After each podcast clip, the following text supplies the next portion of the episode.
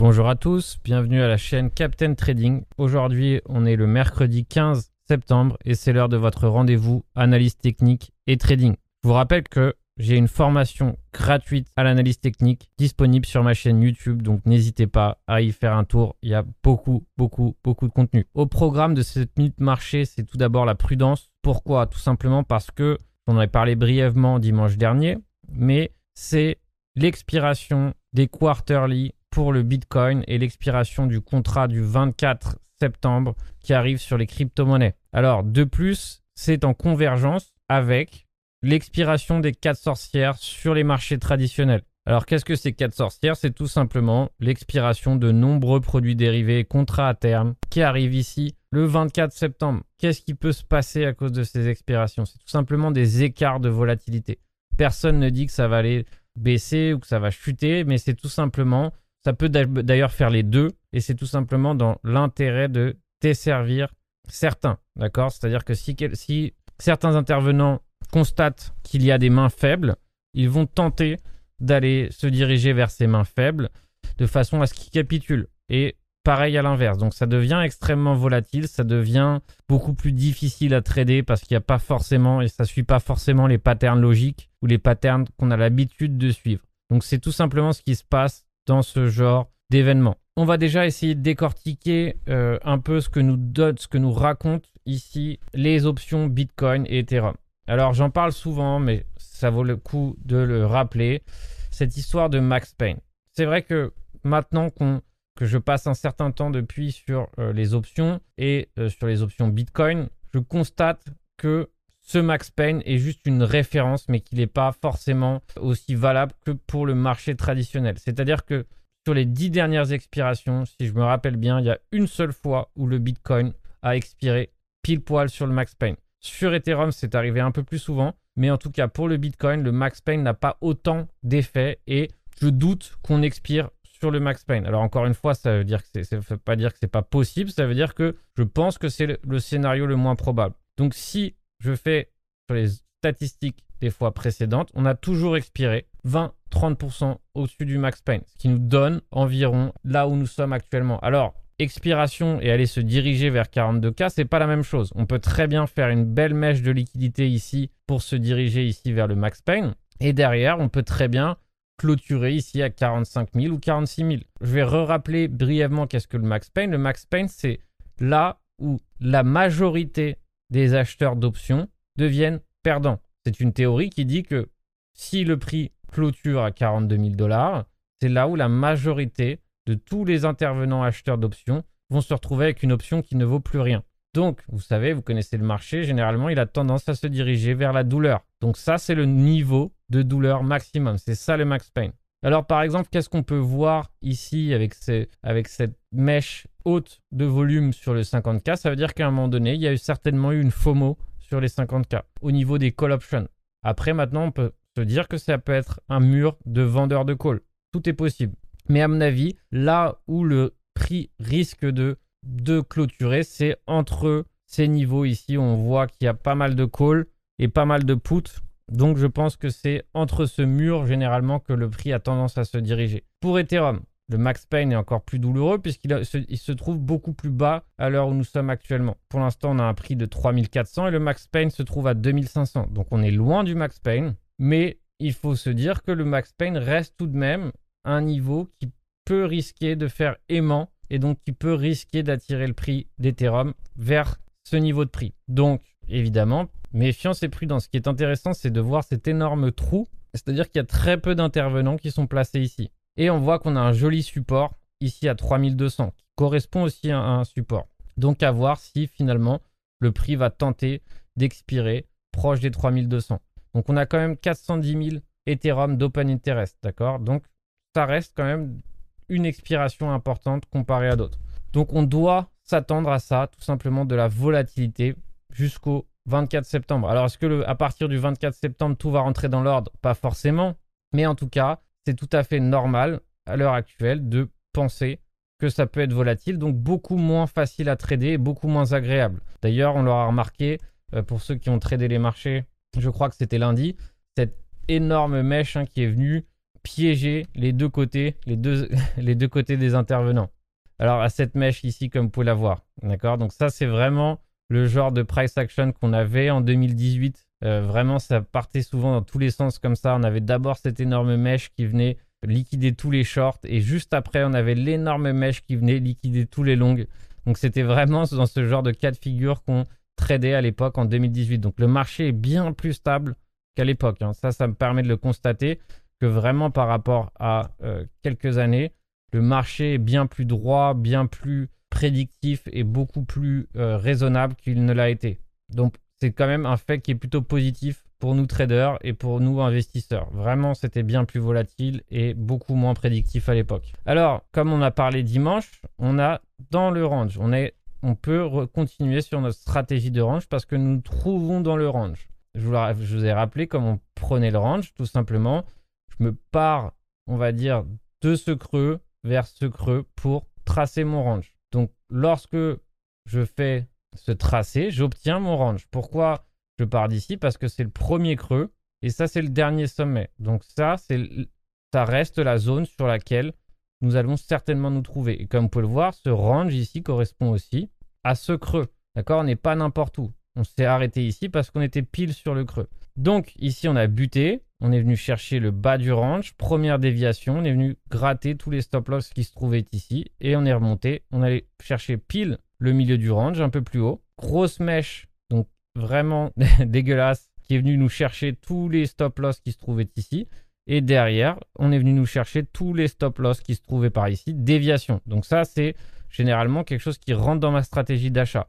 Lorsqu'on lorsqu'on fait semblant de chercher un creux, mais que derrière on réintègre, c'est un achat. D'accord? C'est un achat qui se tente largement. Derrière, on allait chercher le milieu de range. On a fait un pullback parfait ici sur le milieu de range et on allait chercher le haut du range. Donc maintenant, qu'est-ce qui va se passer? En tout cas, qu'est-ce qui peut se passer? C'est tout simplement d'aller chercher la liquidité qui se trouve sur le haut du range. Pourquoi? Parce que là, évidemment, tous les stop loss de ceux qui étaient short sont par ici.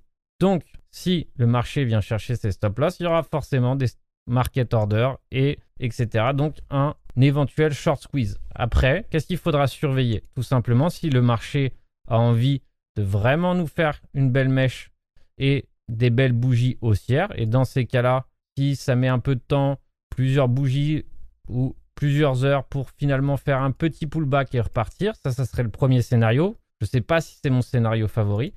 Ou si tout simplement on fait un short squeeze et on réintègre immédiatement. D'accord? C'est-à-dire que on prend la liquidité ici, on fait une belle bougie, une belle mèche et on commence à réintégrer. Et ça, c'est une déviation et ça serait un cas de figure ressemblant à celui-ci. Et derrière, évidemment, ça serait une opportunité pour short.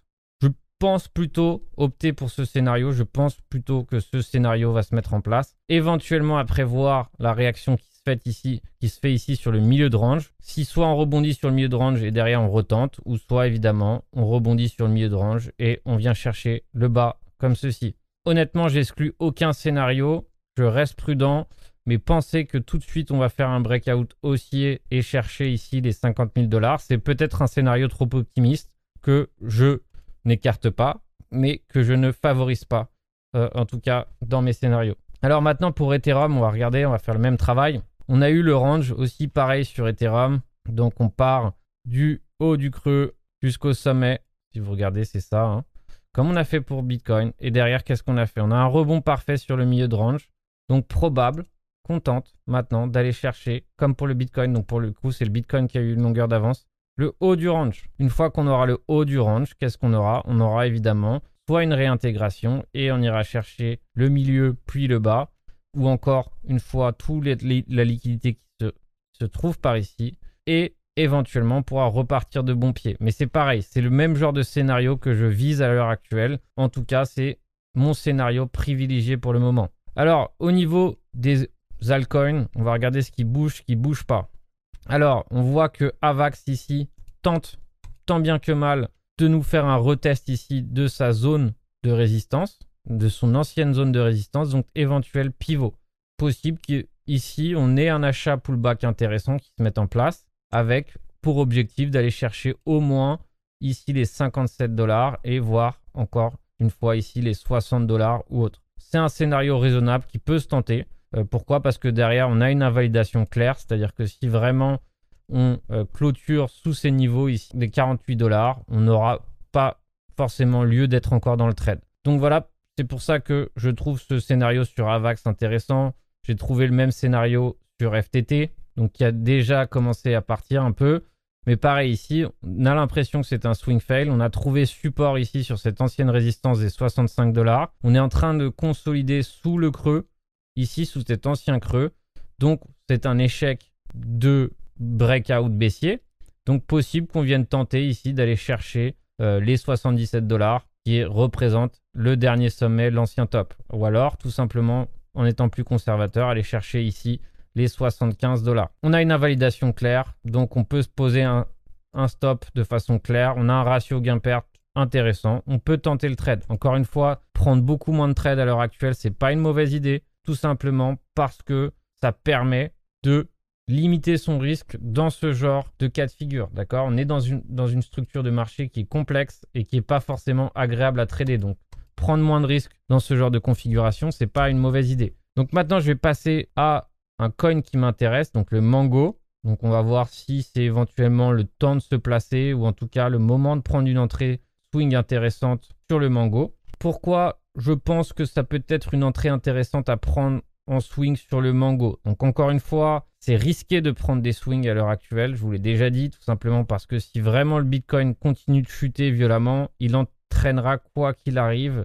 euh, les coins avec lui. Donc c'est pour ça qu'éventuellement rentrer swing tout de suite peut être risqué. D'accord? Peut être risqué et donc peut-être qu'on aura une entrée plus intéressante qui viendra par la suite. Mais en tout cas, j'aime bien ce genre d'entrée qui se trouve sur ici les 0,5 de Fibo.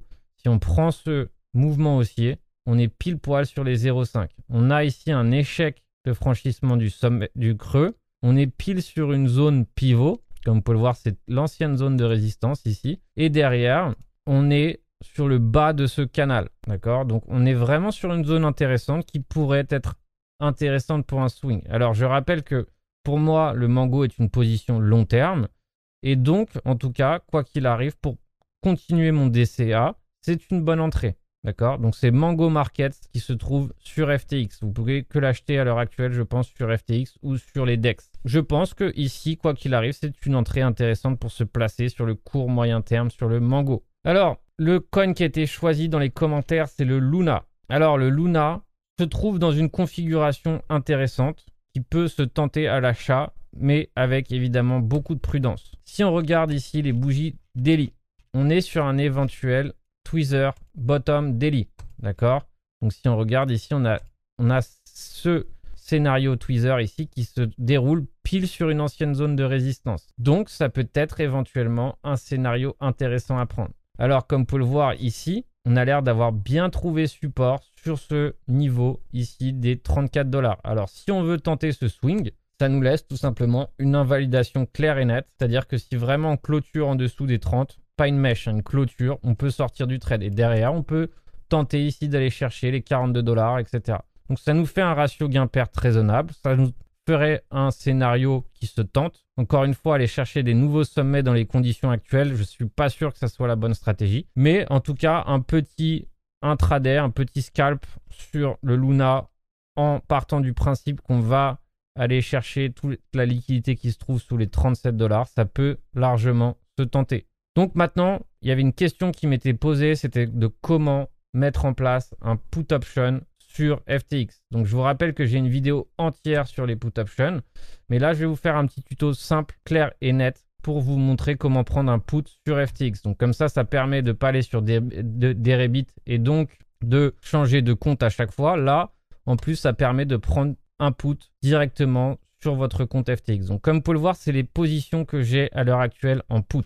Ça veut dire que je serais extrêmement profitable, par exemple, si on franchit les 36 000 dollars à expiration.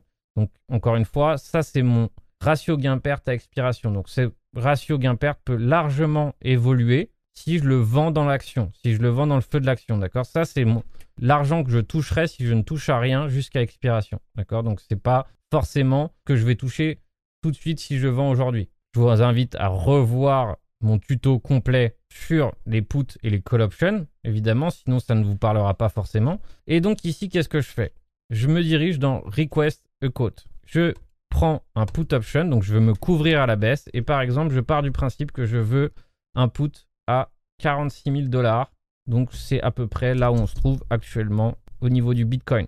Je veux me laisser le temps d'avoir raison. Donc même au-delà des 4 sorcières du 24 septembre, je dirais dans un mois. Un mois pour avoir raison. Là, je clique sur 1 pour avoir un contrat. D'accord? D'abord, je regarde le prix de ce contrat et après, derrière, si je veux, je peux modifier et prendre beaucoup moins. Donc, à l'heure actuelle, jusqu'au 16 octobre, prendre un contrat entier sur le Bitcoin me coûte 3500 dollars. Donc, c'est relativement raisonnable. Donc, ici, si je clique sur accepter, mais sans cliquer, si je passe le curseur sur accepter, on voit maintenant tout simplement ma courbe qui change. D'accord? Donc ça veut dire que euh, malheureusement, on va pas voir exactement ce qu'elle me rapporte ici, parce que euh, évidemment c'est biaisé par les autres options. Mais ici, pour prendre un contrat complet au prix d'exercice de 46 000 dollars jusqu'au 16 novembre, ça me coûte 3500 dollars. Alors maintenant, je vais vous donner une petite astuce pour calculer le prix de, de la rentabilité de votre option. Donc pour savoir ensemble quand est-ce qu'on est rentable ou pas. Donc on va utiliser ce tableau qui avait été fait, que j'ai trouvé sur Internet, par Crypto Arbitrage. Donc vraiment bien comme tableau. Et du coup, en fait, ça nous permet de calculer la rentabilité de notre option. Donc ici, qu'est-ce qu'on va mettre? On va mettre le prix actuel du Bitcoin. Donc à l'heure actuelle, le Bitcoin se trouve à 47 100 dollars. Donc ici, on rentre 47 100 dollars. Donc là, on a notre prix. Ici, on va sélectionner un put option et on va acheter un put. Donc on sélectionne buy put. Notre prix d'exercice, on avait dit 46 000 dollars. J'aurais très bien pu prendre 47 000 dollars. Hein. J'avais pris 46 000 dollars initialement parce que je pensais qu'on se trouvait à 46 000 dollars et je voulais prendre une option at the money. Donc l'option me coûte 0,07. Donc derrière, c'est approximatif, hein, c'est pas un outil parfait, mais ça, au moins ça vous donne une vision des choses. Et derrière, on a notre courbe qui va s'afficher ici à droite. Donc là, finalement, c'est notre courbe de profit. Donc comme vous pouvez le voir, ici, à partir de 44 000 dollars à expiration, je touche rien et je gagne rien. D'accord? Je suis à break-even.